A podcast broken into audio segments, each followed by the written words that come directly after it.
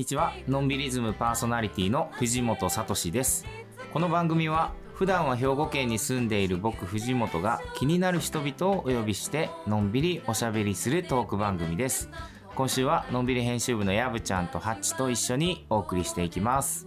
こんにちは、のんびり編集部の矢吹文子です。ハッチこと山口遥です。よろしくお願いします。お願いします。あのーコンビニコーヒーあるじゃないですかははい。あのコンビニコーヒーも自分のタンブラーに入れれるんだねえい。そう、ー、私も最近知ったんですよ。どのコンビニも？そうそれがねえっとねちょっと今僕が試した時点ではうん。ローソンうん。セブンイレブンうん。は OK でしたねおっとーセブンイレブンは、うん。あのいろいろ種類があるじゃないですか。普通の一番シンプルなコーヒーと、なんかちょっとたまに赤いカップとか、色のついた、うん。あれはちょっと機械によっては難しいとかいろいろ複雑なんですよね。えー、自分のタンブラーがあのガチャンコするとこに入れば、そうなの。いいんだ。そうです。それがね大体ね調べたところ、うん。高さはね14.5センチぐらい以下だったらいけるのとうんうん。この注ぎ口があれさはーい。2箇所の穴からビューって出るじゃん、うんうん。その2つが収まる感じで何センチかな？6センチとかはい。それぐらいの口径があればうん。全然 OK で。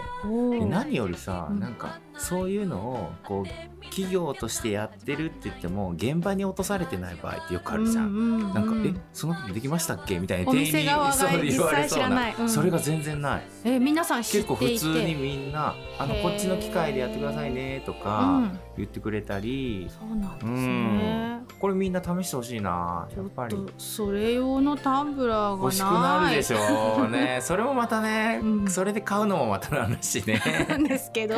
でもいいこと聞きました、そうそう、ん。なんかどうしてもあのほらプラスチックのやつね、うん。あんまり嫌じゃないですか。私ゴミがいっぱいうん。本当に車の中に私溜まっちゃってて。そうわかる。うん。コンビニコーヒー意外と美味しいからね。そうなんですよ。そうなんですよ。だからぜひね、ちょっと皆さんも調べて活用してもらえたらなとうん。思います、ということで今週ものんびりやっていきましょう。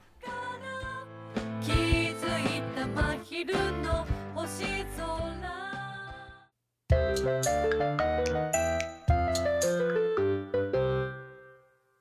今日も素敵なゲストをお招きしています。本日のゲストは黒毛和牛の繁殖農家渡辺剛さんですよろしくお願いしますよろしくお願いします。ではハッチプロフィールをお願いしますはい。渡辺剛さんは秋田県にかほ市のご出身です。黒毛和牛の繁殖農家として、鳥海山のふもとにある上野山放牧場で13頭の母牛を飼育しています。なるほどはい。うーん皆さんあれかな？繁殖農家ってわかるかな？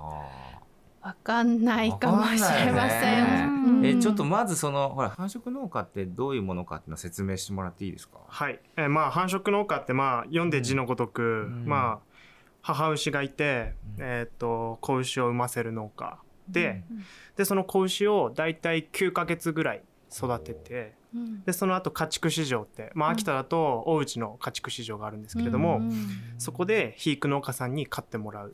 うんまあ一連の仕事としてはそういう感じですね。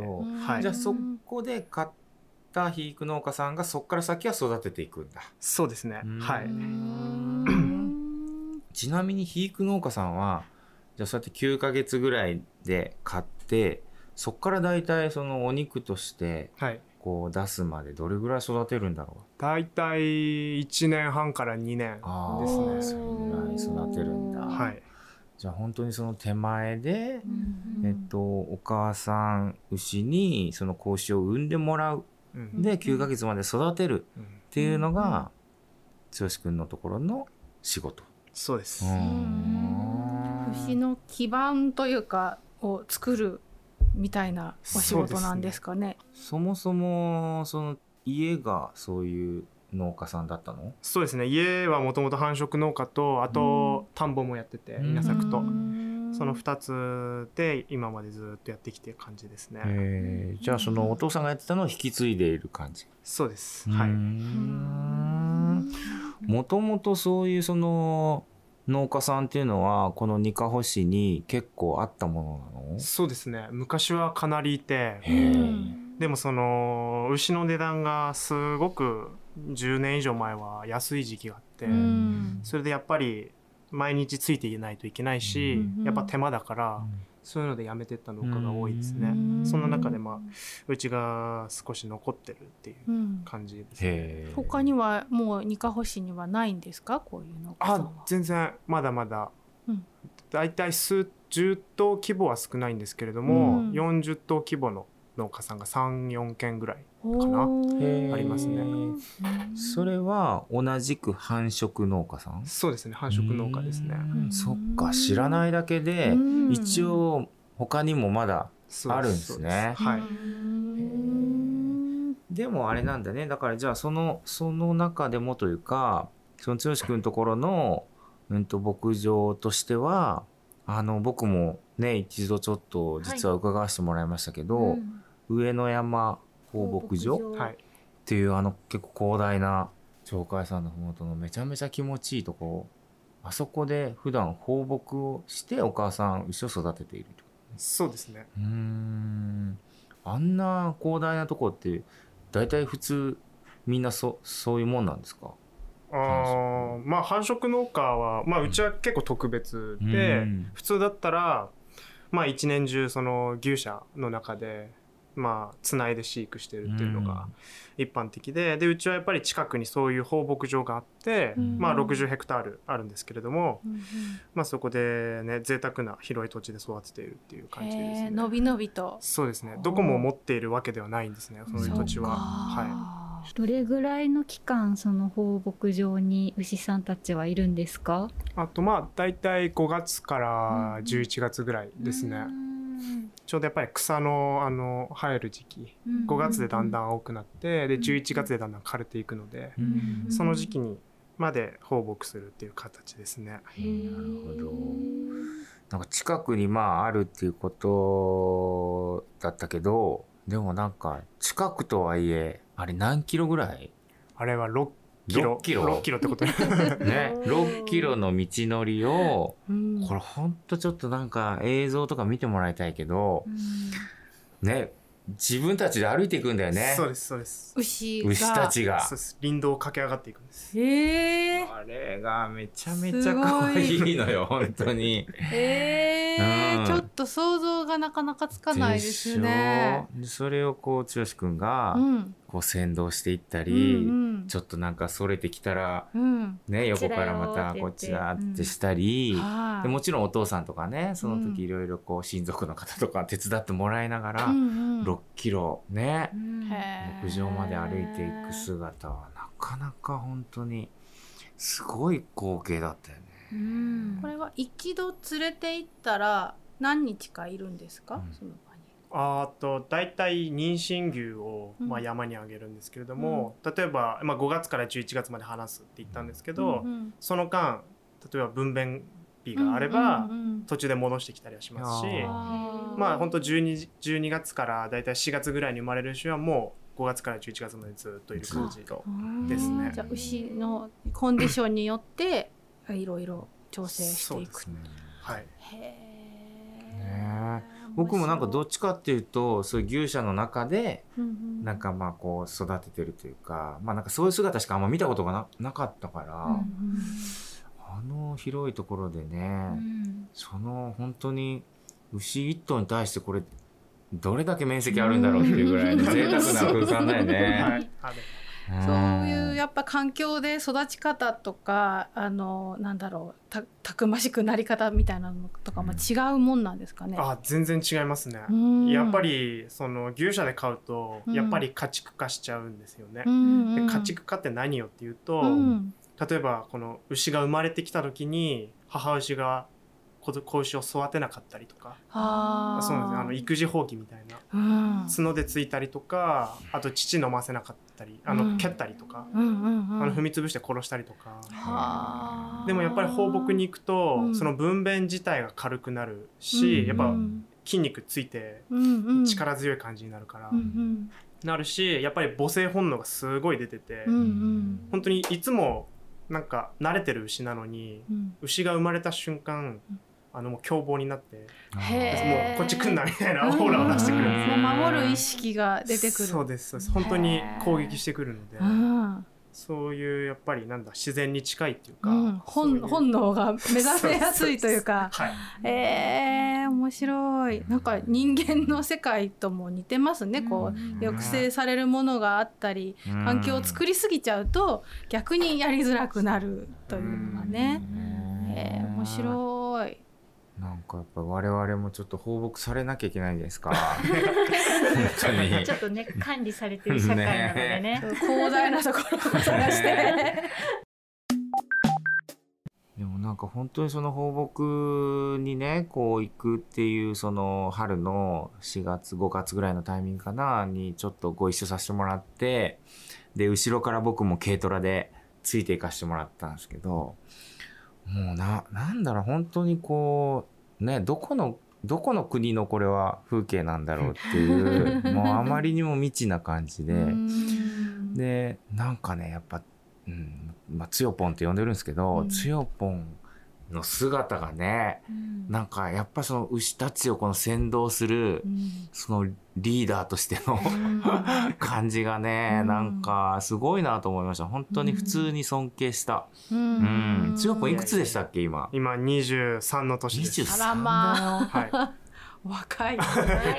ねいつからそのお手伝いしてるの、うん。い本当手伝い自体は、うん。多分小学校の時とかからはあたまにやったり、うん。めっちゃやったりとかなんですけども、牛とのコミュニケーションってはい。どんな風にとってるんだろあー。まあ仲良くなる一番いい手は、う。うん。その牛のかゆいところを書いてあげる、へもうそれだけで、うん。もうどんなにうるさい牛も、うん。もうおとなしくえー本当に黙ってるんです。お尻がかゆいとかあるんですか？そうです。あの届かないところ、うんうんうんうん。かゆいとこでもわかるの？そもそも。わかります、この首の下胸水って言うんですけど、うんうん。この首のここら辺、はい。人間で言うとまあ胸のあたり。がすごい痒かったりとかあとお尻のへー。ほんと先のあたりとか、まあ、届かないとこだねそのでもまあじゃあ、えっと、お母さん牛だから僕らがこう食べる牛とかお肉ではなくて本当にそのどんどんどんどんそういう食べるお肉になるような牛を産んでいくことが使命なんだよね。そうですね。母牛は。うん。じゃあそのお母さん牛っていうのはその最終的にそのお肉として僕たちがいただくとか、うん。そういうことは基本的にはないんですか？あーまあ最近だと、うん。そのまあこう母牛って業界だと計算牛っていうんですけれども、お産を経た牛で計算牛かな。そうですそうです、計算牛ってい言うんですけども最近はやっぱそれが注目されて、まあ年数が経てば経つほど味が濃いとか、うん。肉の味があるっていうので、そのもう一回普通の肥育の牛みたいに大豆とかいっぱい食べさせて、まあちょっと脂肪が入ってっていうのはあるんですけれども、まあ本当にそういう肥育をしていない状態だと本当になんかミンチにしかならないですね。うん。肉量全然取れないので、なるほど。いっぱいね産んできっと頑張ってくれただろうにね、うん。美味しくいただかしてもらいたい感じはするけどねそうなると。今なんかそのつよぽんがこう考えていることとか、まあ、まだ若いからいろいろこうこういうなんて言うんだろう繁殖農家の世界でいろいろこう思うところもあると思うんですけどなんかこう将来的にこんなことができたらなとかそういうので思ってることって何かありますか？そうですね。今はそれこそさっき計算牛の話あったと思うんですけれども、うん。まあ、その計算牛を最後その穀物を食べさせるんじゃなくて、完全に放牧地に生えてる草だけ。うん。で、あのーまあ、た草だけを食べさせた、えー牛を肉にしてまあなんだろう。やっぱいろんな人に食べてもらいたいなっていうのはうん。今やっぱありますね。うん。草だけを食べると何かが違うところがあるんですか？ありますね。うん。あの普通のあの黒毛和牛のやつって、うん。まあ脂肪とうん。か赤身の肉とか入ってると思うんですけども、普通の肥育だと白いんですよ脂肪が、うんうんうん。まあ、よく見ると思うんですけど、はい。でもあの草で育てると、うん。それが黄色に変わるんですよ。黄色。そうです。これはカロテンの影響で、うん。カロテンっていうそううん。カロテンの影響で黄色くなって、うん。でもしその黄色っていうのはなんか見た目が悪くて、その脂肪がちょっと硬くなるから、うん。やっぱり市場での評価は得られないんですよ。うん。だからやっぱりその脂肪を白くするために本当の青草は普通の牛は食べないです。うん。稲わら。うん。本当に稲わらだけを食べてる感じですね。うん。でもそういう黄色い脂肪の牛ができる。それはおいおいしいからそうなのかな。なんでそうしたいあーまあでもうん。本当に牛本来の味っていうか、そういうものをこう出せるかなと思って、えーやっぱりその黄色っていうのはやっぱ草の風味が入ってるので、うん。それはそれでやっぱ美味しいですね。ええできるだけ自然な状態のままでお肉にまでできればってことなんだね。う。ん。うん。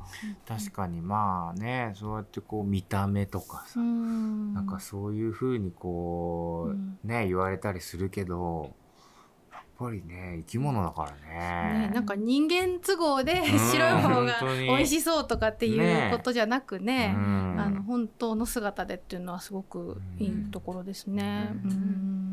いやでもなかなかこうね繁殖農家さんのお話を聞くことっていうのはね、あんまないもんもうね。初めてだらけで。ね。なんだよね。なんかそう繁殖農家さんっていうことはあの出産に立ち会う機会が多いっていうことですよね。そうですね。ねで小学校の頃から小学生の頃から手伝ってきてたっておっしゃってたので、はい。なんか最初に見た時の何か覚えてることとかあったらもしよかったら聞かせてもらえたらなと思うんですけど。あ出産のことですか？うんああまあ一番古い記憶はですねなんと出産するときに子牛が死ぬっていう、えー。一番古い記憶がそれです生まれた生まれてからそうです。生まれる途中で。あのなんだろう参道が狭くてうん。でもそれに対して子牛が大きくてうん。それでやっぱり自分で出せない。うん。でその時に人が手伝う。うん。まではまあ普通なんですけれどうもん。やっぱ出てこれなくてうん。その間羊水吸っちゃってうん。窒息で死ぬとか。そっか。そうです。それがやっぱ一番その繁殖農家って一番大変なところですね。どんなにやっぱり熟練の人でも本当にやってしまう時はやってしまうし、うん見極めというかそういうのが大事な仕事ですね。でもそういうね命をこうつないでいくお仕事っていうのを選んだのははい。どうしてなんでしょうか？あーまあきっかけはうん。やっぱりその放牧場に行った時やっぱすごく綺麗で、うん。鳥海さんがこうドーンってこううん。見えるし、うん。やっぱり牛ものびのびと過ごしてる姿を見て、あこういう場所で仕事がしたいなっていうのが、うん。やっぱりそれが最初のきっかけでしたね。うん。本当にね綺麗なんだよね。本当に綺麗ですよね。あそこは普通にこう人間としてあそこでぼーっとしたいもんね。本当に。うん、放牧したいあそこで。ねこうね気軽に立ち入れる場所ではないんですけどね。なかなかねうん。本当に。うんね。でもやっぱりそのお父さんの時代と今のそのつよぽんが今やってるこの現在とではその農家さんの仕事としても結構いろいろ変化してるところってあるのかな？あーいろいろありますね、うん。やっぱり最近だとやっぱ父さんの時代だとどうしても人力でやること多かったんですけども、機械化が進んで、うん。やっぱちょっと楽になるところは楽になったりとか、分娩近くなると知らせてくれる機械とかってあるんですよ、今だと。そういうので事前にやっぱり分娩事故を減らすうん。やつとかもありますし、うん。そうですね変わってきてますね。なるほどまあ、そういうその事故を減らすとかそういう意味では本当にシンプルにそういうテクノロジーの進化は結構いい感じでそうですね。なんだね変化としては。はい。うーん正直その昔はたくさんあったのが今はどんどんなくなってるっていううん状況で、まあ当時そのねあの牛の値段がうんすごくこう安くなった時期があったっていう話はしてくれたけどそのなんていうんだろう仕事としてなんかこう大変な部分っていうのはどうどうなんでしょう？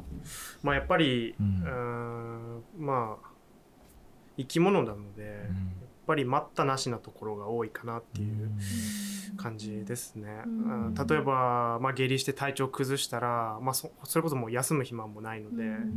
まあ、すぐ獣医呼んだり、まあ、うん薬やったりとか、それこそやっぱ分娩も夜中すごく多くて本当に深夜1時とかに分娩することが多くて、その間やっぱ1時間おきに見に行って例えば分娩もそのステージがあるんですけど、うん。今1次破水したかとか、うん。二次破水したかみたいな、そういうのをこう牛の状態を見ながら、うん。あれもしかして逆子なんじゃないかみたいな、うん。そういうのも見ながらうん。やっぱそこが一番大変ですね。うん。あの休みがないというよりかはやっぱり今この瞬間休憩できないみたいな、ん。そういうことが多い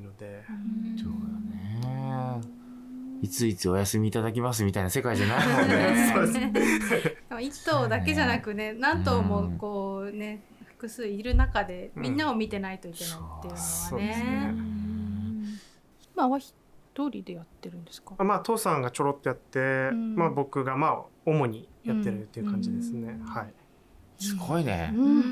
もうほぼほぼもう任されてる感じメインでやってるんだよね。はい。うん使用管理は全部うん。僕ですね。牛もあれだけどやっぱつよぽんがまず体調管理しっかりしなきゃね。そう本当だ。もう本当熱中症で倒れてられないので、ねかなんかやっぱりその牛肉とか、まあ、鶏肉豚肉全部そうですけど畜産の話最近やっぱりちょっと工業化しすぎているっていう話も聞いたりするのでだけどなんか一番こう生産者さんのあの様子をこう知る機会が少なかったりもするなと思ってて野菜の農家さんとかとは違って。だからこうしてこう出会えたことっていうのはとっても貴重でありがたいなと思っています。うん。うん。そうだね、うん。じゃあなんかその本当に繁殖農家としてなんかこう皆さんになんかこういうことを知ってもらえたらなとかなんかそんなことってあったりしますか？あーうん。まあ繁殖農家としてはぼ、まあ、僕が今やろうとしていることが、うん。まあさっきもあったんですけど、まあ、経産牛の、まあ、価値を高めたいと。うん。本当にあの穀物で肥育したんじゃなくて放牧で生産した牛肉っていうのはやっぱり国内でも本当に1%未満でしか出回ってないんですよだから知ってる人も少なくてそもそも普通の牛が草を食べてる食べてないっていうのも知らないのでね。やっぱり聞く人に聞けば。やっぱそういう肉もあるんだよっていうのをやっぱり、えー日本中の人に知ってもらえたらなっていうのはありますね。なるほど。はい。いつかねそういうそのつよぽんのそのね育てたこう経産牛のお肉もいただけるようになるといいですね。ううんん、それをちょっとまた楽しみにしようと思います。はい。ということで本日のゲストは渡辺剛さんでした。ありがとうございました。ありがとうございました。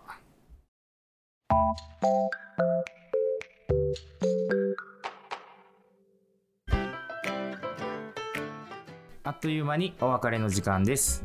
のんびりズムでは皆さんからのメールをお待ちしています。Info アットマークのんびり .net info アットマーク non-biri.net までお送りください。ということで、のんびりズム今週のお相手は藤本聡と矢吹文子とハッチでした。さよなら。